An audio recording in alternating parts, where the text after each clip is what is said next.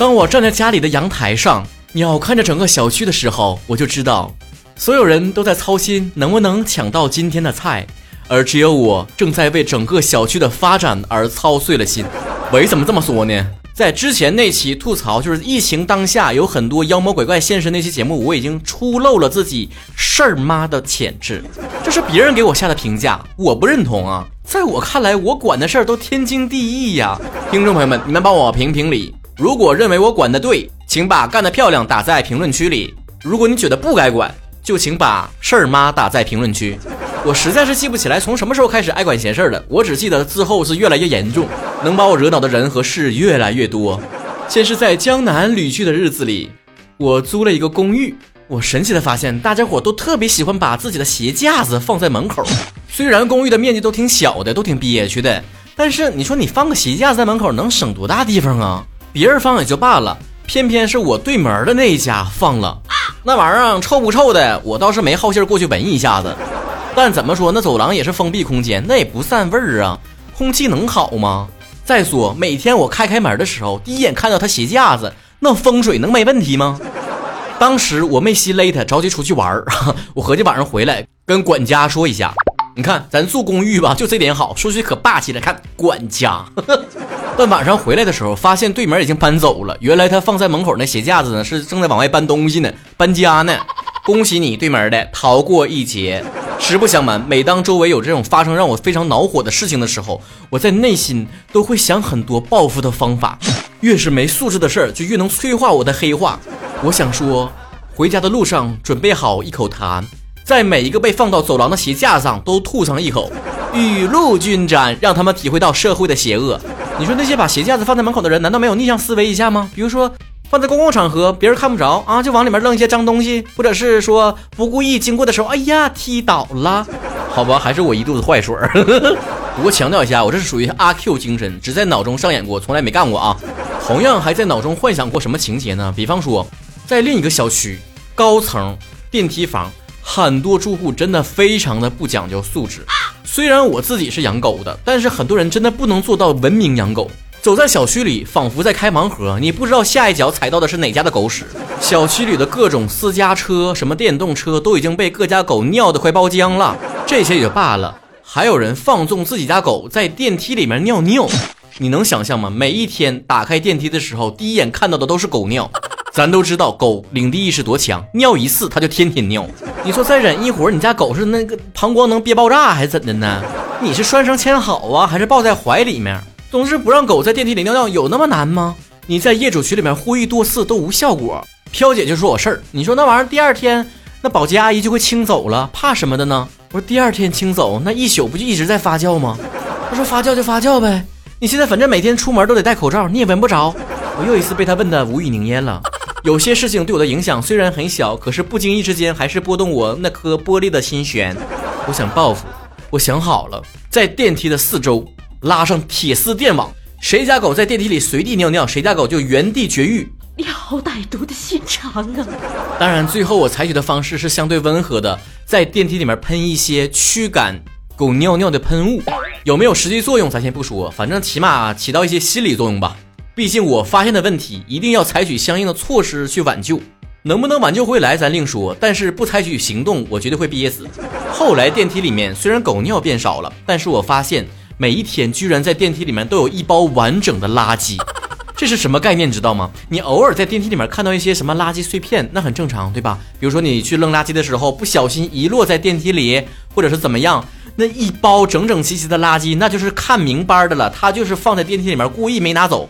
如果是偶尔一次，也可以理解为你忘拿了。天天一包，你搁那打卡呢？像我这么事儿的人，肯定是查明白了，每一天都是不同的包。这是哪家的公子或者是小姐这么有防疫意识啊？大门不出，二门不迈，扔个垃圾都直接放电梯里面，都不下楼是吧？好，我要跟你死磕到底。先是在群里面说一下，我这个人非常讲原则，每一次都是口头在群里面去警告一下你，如果不改，那我只能采取进一步手段，我给你告物业去。物业也说，那我们请保洁阿姨清走。我说不行，那治标不治本，查，给朕查，给我调监控。挨个看哪家，我看谁这么不要脸。从此以后，垃圾就再也没有出现过电梯里了。但架不住走廊有电动车。你说这帮住户怎么这么让我操心呢？一天天的啊，一波未平一波又起的。我再次拨通了物业的电话，飘姐说，物业摊上你这样的用户真的是倒血霉了，成天打电话，成天那么多事儿。我说嘿，他们自己工作没做到位，还怪我监督有力啊！年底他们就该给我颁一个最佳住户的奖。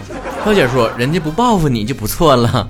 我说不会的，因为我每一次打电话过去，他都说您是哪位，姓什么，哪一家，足以证明他们的电话没有来电显示。飘姐说，难道你不怕你独特有磁性的声音被别人认出来吗？我说不会不会，因为我每次打电话时段不同，他们值班的物业也不一样。关于这一次电动车的问题，物业说我们只能规劝一下，但毕竟人家还会反问，我不放走廊放外面丢了，你们物业管吗？我说好，那我管，我直接报消防了，这个属于安全隐患。第二天电动车就再也没有出现过了。你们不要以为每一次事儿发生在我身上了我才管一下，没我的事儿我也掺和掺和。前两天在我们业主群里面，就有一个楼下的人呢，就抱怨楼上的人太吵了。然后大家伙七嘴八舌的都开始说我们楼隔音实在是太不好了啊！我也能听见啊，他说我也能听见。然后这个第一次被说的楼上突然间就出现在群里说：“你们家里没有小孩吧？有小孩就知道了，跑是没有办法控制的。